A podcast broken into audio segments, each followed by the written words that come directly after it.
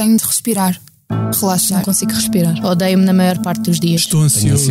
Estou tão cansada. Estou sempre com medo que descubram que sou um impostor. Sou uma impostora. Sinto-me um impostor. Não consigo respirar. consigo Estou sempre dormir. com sono, mas quando preciso dormir, Sou não consigo. dispensável. Penso que vou falhar. Estou cansado com muito trabalho. Tenho estado muito cansado. Já acordo ansiosa. Não vou ser capaz. Sinto que nunca sou boa o suficiente. Não sou forte o suficiente. Tenho o peito em carne viva. Estar sempre bem é uma pressão enorme. Leva a dissimulação. Acho sempre que nunca vou conseguir alcançar os meus objetivos. Tentar não controlar tudo à minha volta. Ninguém espera isso de mim. Só eu.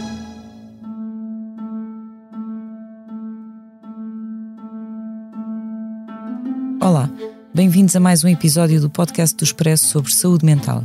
Eu sou a Joana Pereira Bastos e hoje vamos falar de burnout, um estado de esgotamento físico e mental que pode ser desencadeado pela exposição a um stress profissional crónico. É um distúrbio de que temos ouvido falar cada vez mais nos últimos tempos e que tem vindo a aumentar, atingindo já uma dimensão preocupante em várias profissões. Comigo está a professora Tânia Gaspar, psicóloga clínica e coordenadora do Laboratório Português dos Ambientes de Trabalho Saudáveis, estuda a saúde e o bem-estar psicológico dos profissionais.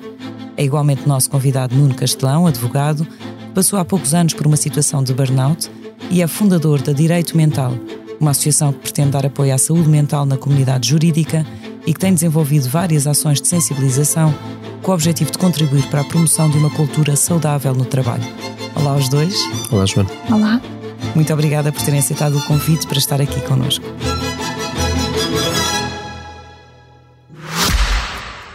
Esta é a nossa voz, a voz da Medis, sempre ao seu lado no acesso, prevenção e acompanhamento da saúde, com produtos e serviços que fazem bem ao corpo e mente. A cobertura de saúde mental, com psicólogos e psiquiatras online, e as ferramentas necessárias para um melhor conhecimento e acompanhamento da sua saúde mental estão disponíveis para todos os clientes. Saiba mais em medis.pt. Que voz é esta? É a voz de quem está e estará sempre ao seu lado. A Medis. Nuno, começo por si. Nuno, em 2019, trabalhava num grande escritório de advogados e depois entrou de baixa por burnout. O que é que sentia nessa altura? Coisa ah, não foi, não foi, não tendo sido repentina, eu só parei quando cheguei a um ponto em que já não consigo continuar. Ou seja, ahm, houve uma determinada altura, ah, em 2019, em que eu estava permanentemente em excesso de trabalho e com muitas viagens e, e muitas solicitações e houve um momento em que eu deixei de trabalhar de- perdão, deixei de era bom que tivesse deixado de trabalhar deixei de, de dormir e tive dois dias seguidos sem dormir e nessa altura fui eu sempre tive problemas de sono, portanto era acompanhado por uma, e continua a ser acompanhado por uma neurologista que segue as minhas insónias e fui a uma consulta assim de urgência ahm, e ela nessa altura disse-me Nuno, você está com um burnout ah, pode parar? E eu disse claro, e parei imediatamente e o que eu achava que ia ser uma paragem de umas semanas foi uma paragem de oito meses até voltar, até voltar ao escritório. Mas hoje, olhando para trás, consegue identificar outros sinais de alerta que já, que já estariam aí presentes antes dessa, desse limite Claro. dos dois dias sem dormir? Eu se calhar vou dizer isto de uma forma menos estruturada do que, do que a Tânia depois diz. Eh, Porque a Tânia, obviamente, que sabe eh, de forma estruturada dizer quais são os sintomas do burnout, mas eu tinha coisas que são absolutamente típicas de burnout. Ahm, além de achar que o meu trabalho eh, permanentemente não tinha o nível de, de, de perfeição que eu achava que ele tinha que ter. Ahm, associado a isso tinha um- estava com bastante mau feitio ah, Irritabilidade. muita irritabilidade achava que as pessoas com quem eu estava a trabalhar também nunca faziam o suficiente para, para que o trabalho fosse com o nível de, de, de perfeccionismo que era necessário ter e que é necessário ter nestas áreas em que, em que eu trabalho Ahm, deixei de ter qualquer tipo de vida social eu, eu como viajava muito, estava muito fora. E, portanto, quando estava cá, era fácil as pessoas não saberem sequer se eu estava cá. E, portanto, é muito fácil criar-se uma, um desligamento muito grande das relações pessoais e familiares. Ahm, isso aconteceu. ah, eu- associado a isso, ahm, deixei de fazer exercício, ah, deixei de andar eh, a apanhar luz natural, tudo coisas que são importantes para, para o bem-estar e, e, para o sono em particular. Um, e deixei de ter qualquer tipo de atenção a uma alimentação saudável. Um, Tornei-me um ávido consumidor de M&M's de, de amendoim e tive ótimos jantares de M&M's de amendoim, mas realmente não eram o ideal. E portanto, olhando para trás, vi muito. Ah, ah, são provavelmente todos os sinais e mais alguns de um burnout. Um, mas lá está, como eu estava muito fora, também havia menos, não era propriamente o caso de estar em casa todos os dias e ter uma pessoa ao meu lado a dizer: Nuno, o que é que se está a passar contigo? Não, eu estava permanentemente fora e em reuniões com pessoas que não conheciam de lado nenhum. Portanto, acabou por, ou seja, sentia esse tipo de coisas, mas não, não as associou, não de olhou todo, de, todo, de uma forma. De todo. Associado a isto tudo, uh, pelo menos, e, e, já agora dizendo, fazendo aqui uma, um, uma declaração típica de advogado, eu estou a falar da minha experiência pessoal, como é evidente, não, é? Uh, não sei o que é que é um burnout de outra pessoa.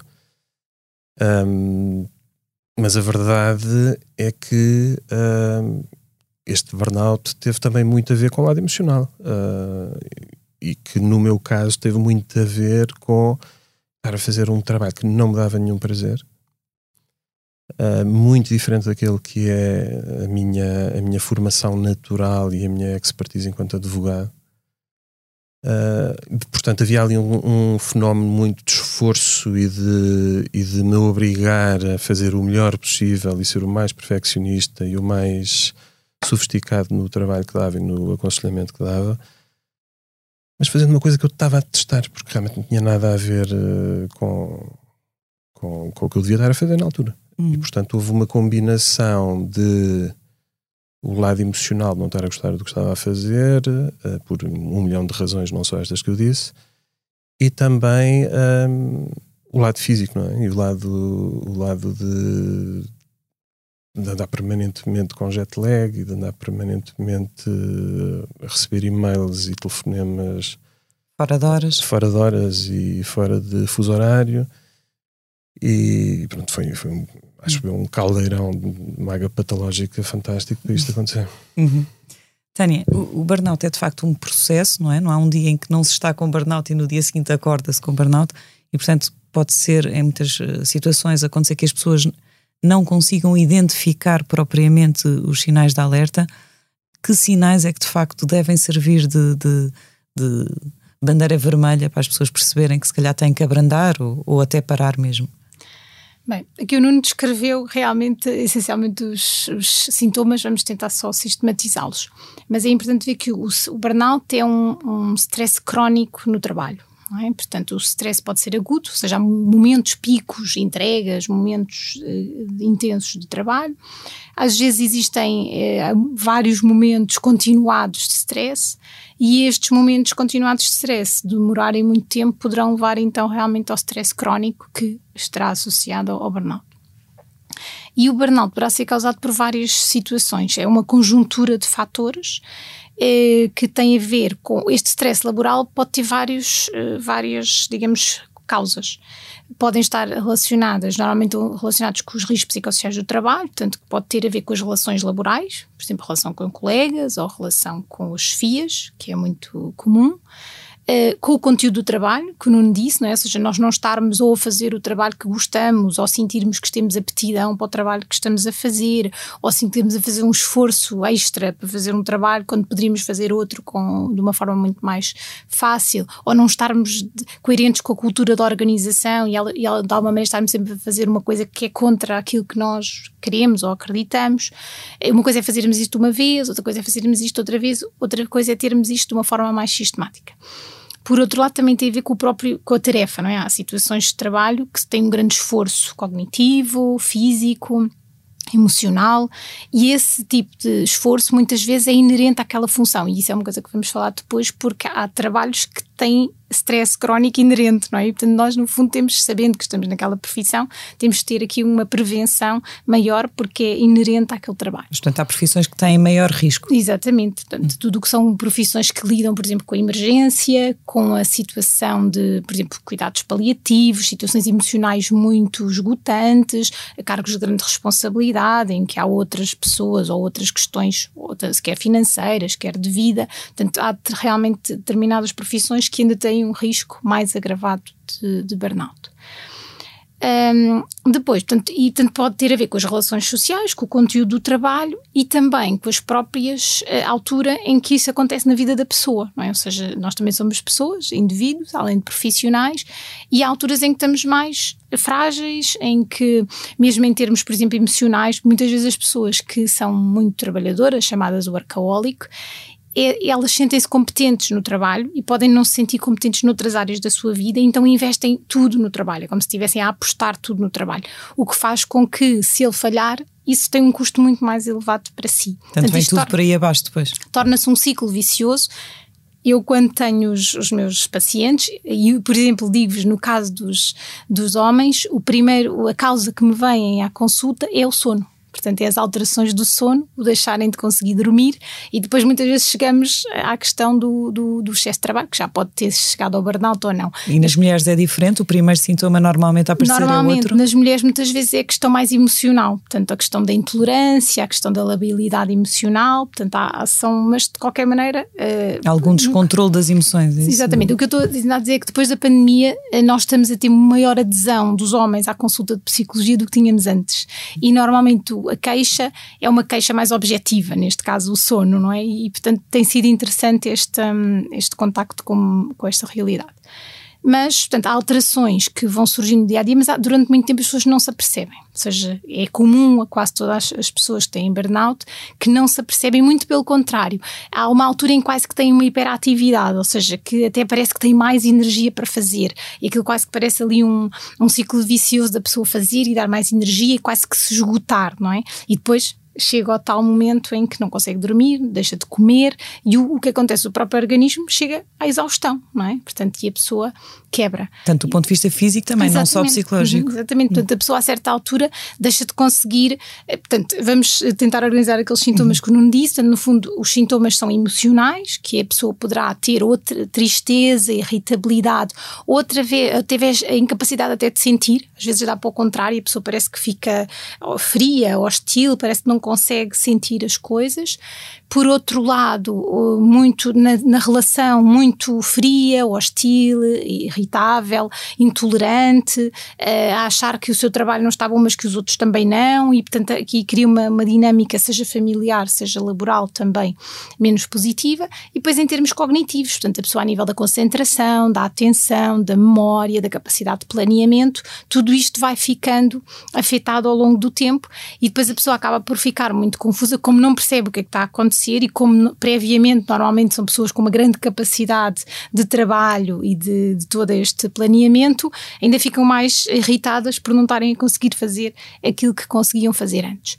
E como não associam ao burnout, têm que arranjar outra explicação e às vezes a explicação não é naturalmente aquela que é real, não é?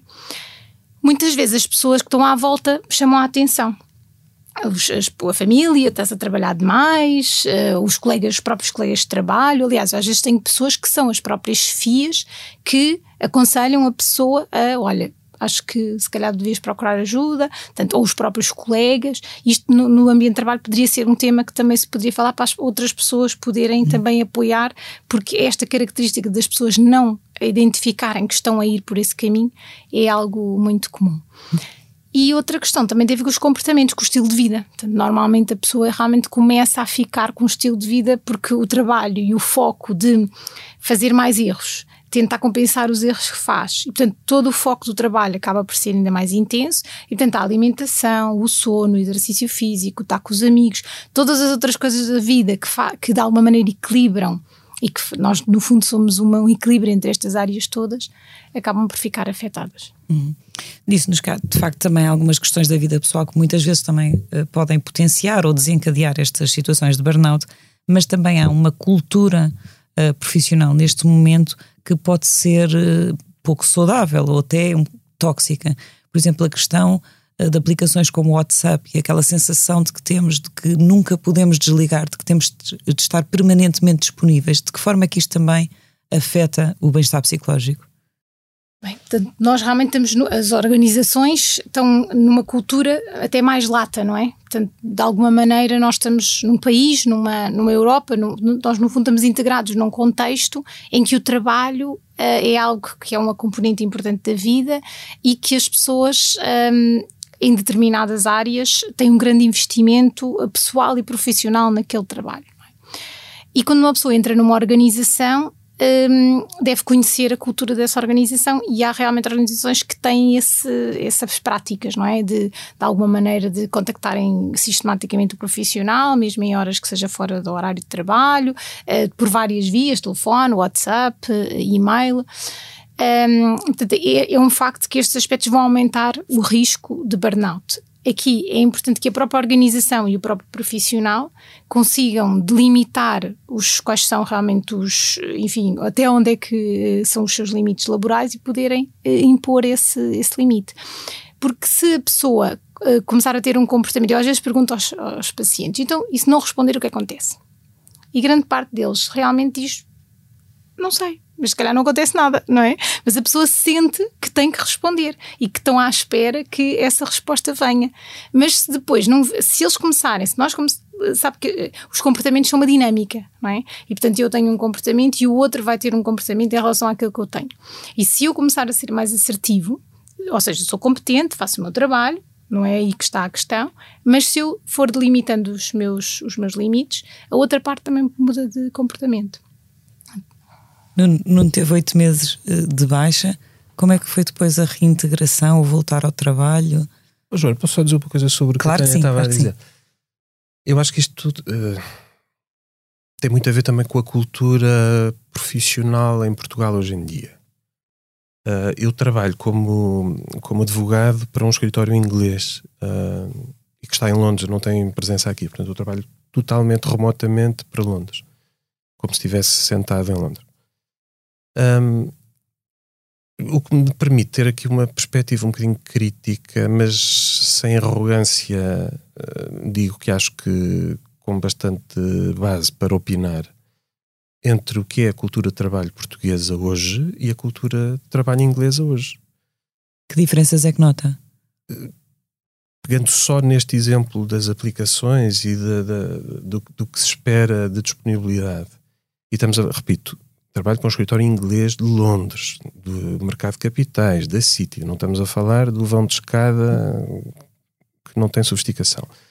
E estamos a falar de uma área que é aquela área que normalmente, quando corre mal, o mundo todo sofre. Portanto, há aqui um grande nível de exigência e de profissionalismo. Não existem comunicações por WhatsApp. Isso é uma coisa que existe em Portugal. Uh, eu acho, e agora vou ser realmente bastante crítico, eu acho que Portugal infelizmente, no ano 2023, está a viver a fase dos yuppies, que nos outros países foi vivida há 30 e tal 30 anos, anos, atrás. Um, eu, como advogado inglês solicitor a trabalhar em missões de mercados de capitais internacionais, recebo e-mails, recebo telefonemas, como qualquer pessoa. Ninguém, já não é sequer aceite num escritório destes que haja comunicações informais por WhatsApp.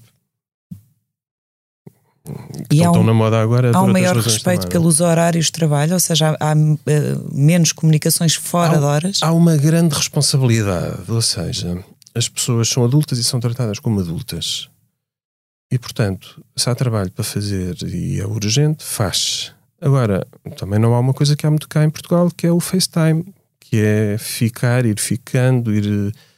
A cultura do presentismo. das 8 da noite, não sei isso. Não, nada disso existe. Eu vou-lhe dar um exemplo. Eu fui trabalhar para Londres, para este escritório, em 2006. E trabalhei lá fisicamente bastantes anos. No meu primeiro dia de trabalho em Londres, no dia 2 de maio de 2006, o meu chefe direto disse-me assim: Olha, Nuno, nós estamos aqui para ganhar o máximo dinheiro possível no mais curto espaço de tempo possível, para ir para casa gastá-lo com a família. Portanto, não fiques aqui. Se não tens nada, se já fizeste o teu trabalho, não fiques aqui, vai-te embora. E isto foi assim, totalmente mind-blowing para mim. Acabar de chegar de, um grande escritório de Lisboa, em que a cultura é dos grandes escritórios de Lisboa e que, portanto, é o do estamos sempre a trabalhar e temos de estar sempre a trabalhar e, hum. e o, que, o que gera o presentismo, claro hum. que sim. Tânia, cá ainda há de facto muito esta ideia de que o bom trabalhador é aquele que fica até muito tarde, é aquele que está sempre presente e é também de facto uma questão cultural. É uma questão cultural, mas que também está a mudar. Isso é algo que é importante vermos. Uh, por um lado, esta questão das pessoas ficarem até muito tarde no, no, local de trabalho é algo que é comum e que muitas vezes as pessoas são valorizadas por o fazerem e não quer dizer que necessariamente estejam a produzir mais ou tal, a questão do presentismo.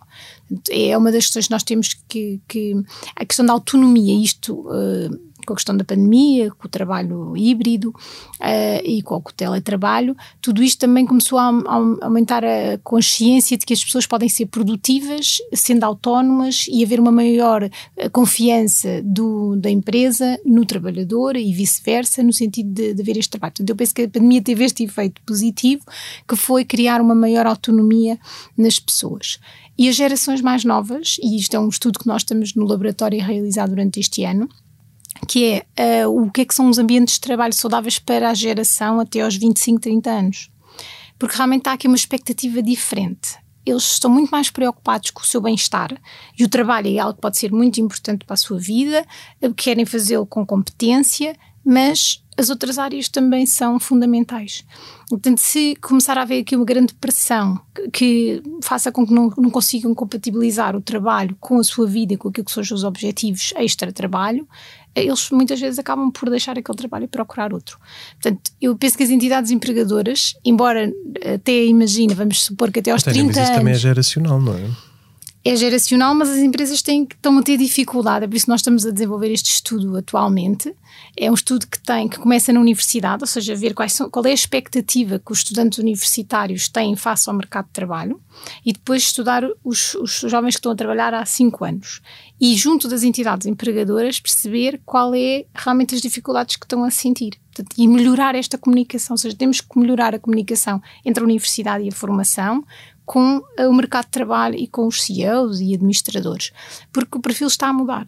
Uh, há uma história que, que, que, uma vez numa entrevista um médico me referiu, que era que ah, os médicos têm agora os seus 70 anos, um, quando havia uma operação de um caso raríssimo, era toda a gente a ver quem é que ficava com a operação.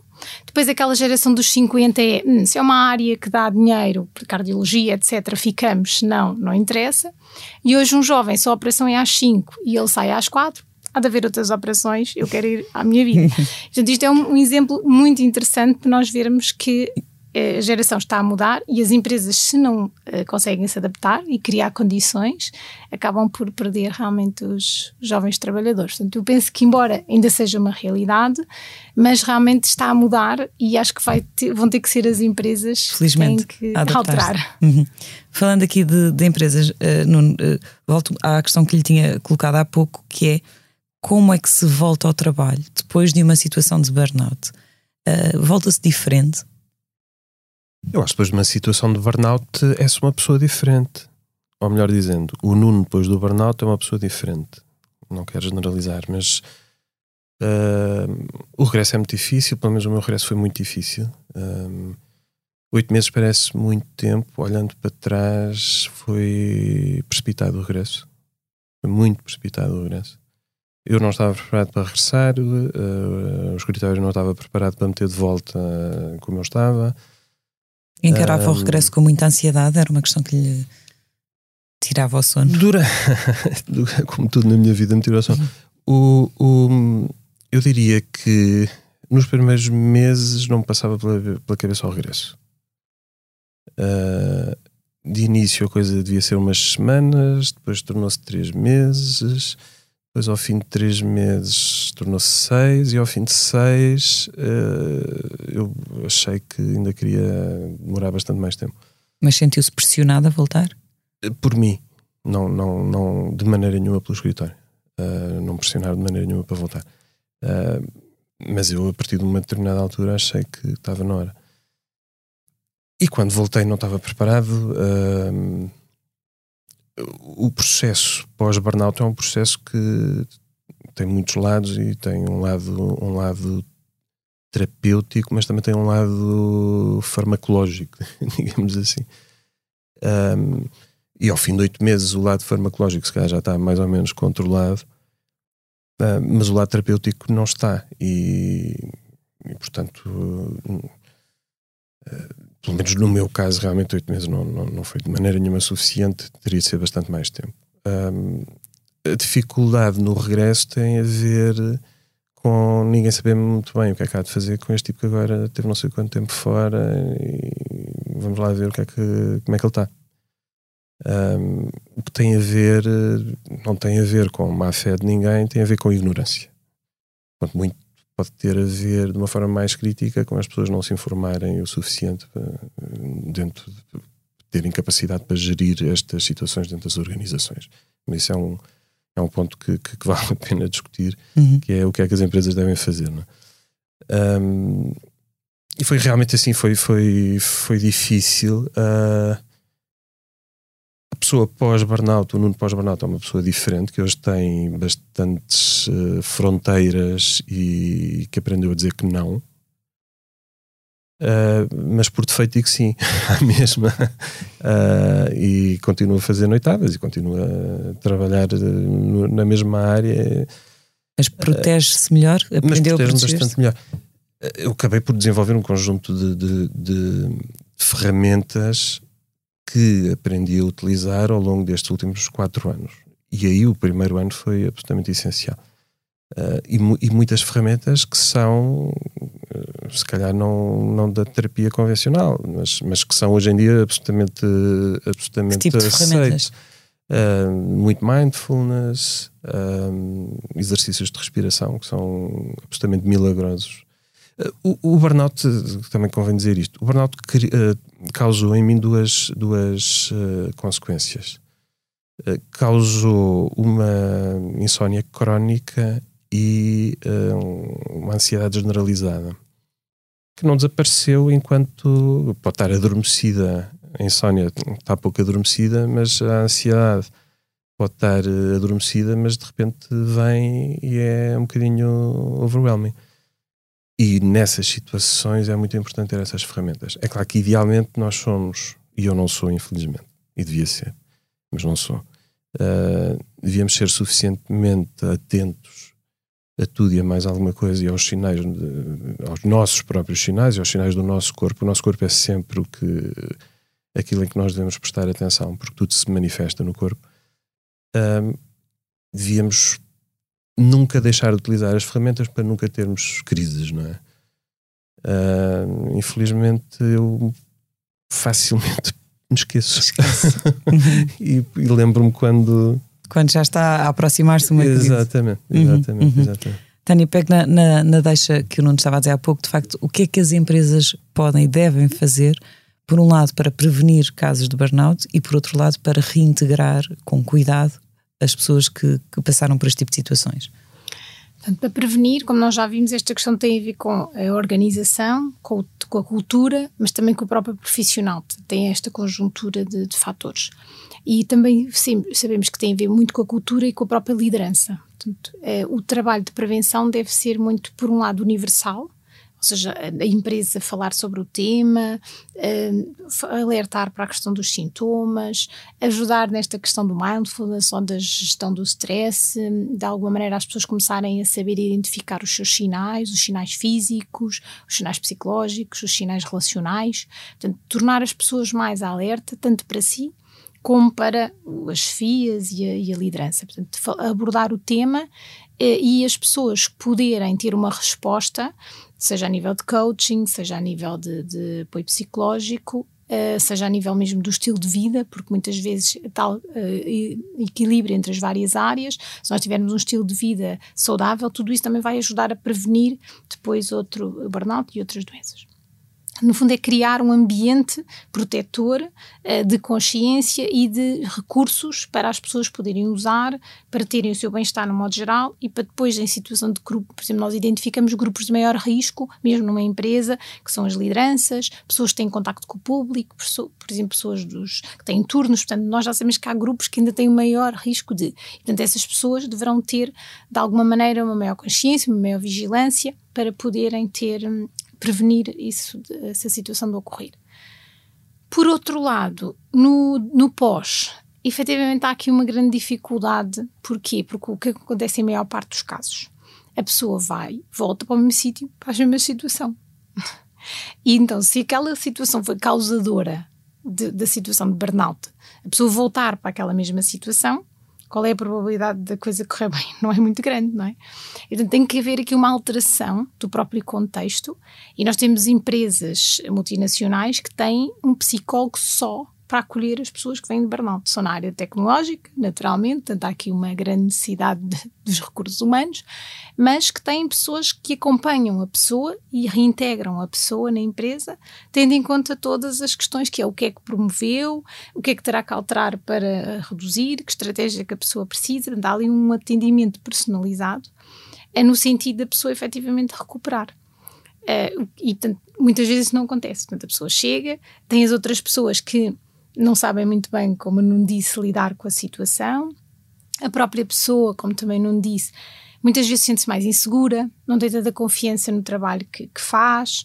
Uh, no fundo, a situação do burnout é uma coisa muito intensa, muito, muito intensa.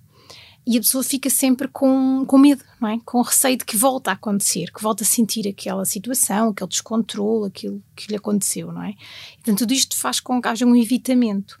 Então, se, se a pessoa sente que a organização não confia nela, isso vai aumentar esta, esta sensação.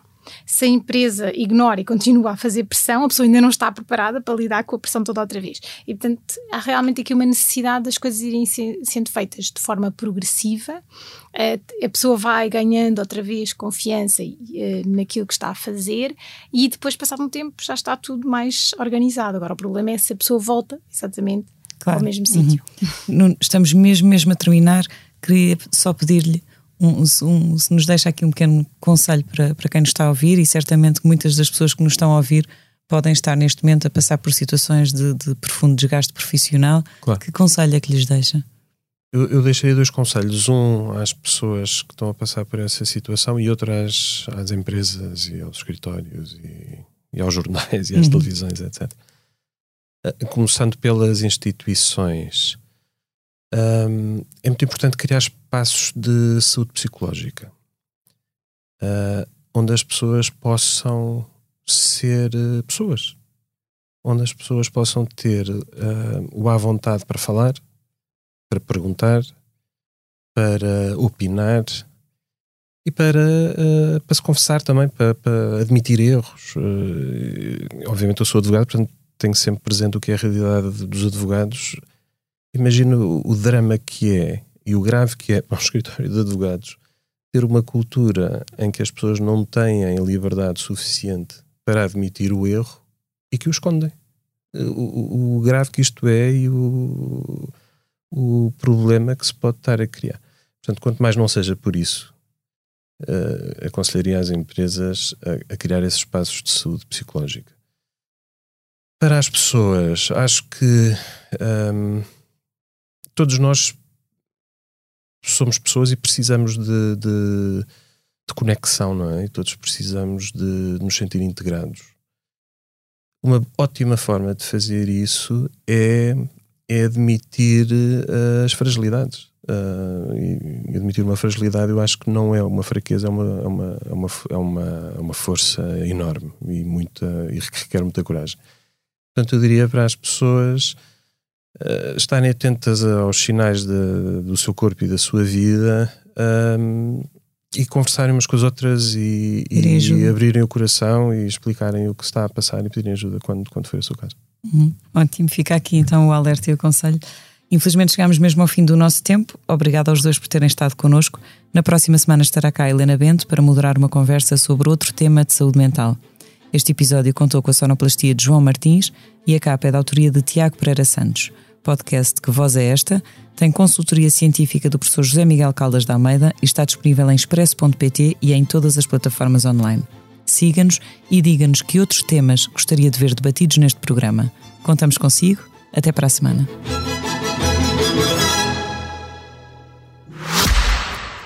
Esta é a nossa voz, a voz da Medis, sempre ao seu lado no acesso, prevenção e acompanhamento da saúde, com produtos e serviços que fazem bem ao corpo e mente. A cobertura de saúde mental, com psicólogos e psiquiatras online, e as ferramentas necessárias para um melhor conhecimento e acompanhamento da sua saúde mental estão disponíveis para todos os clientes. Saiba mais em medis.pt. Que voz é esta?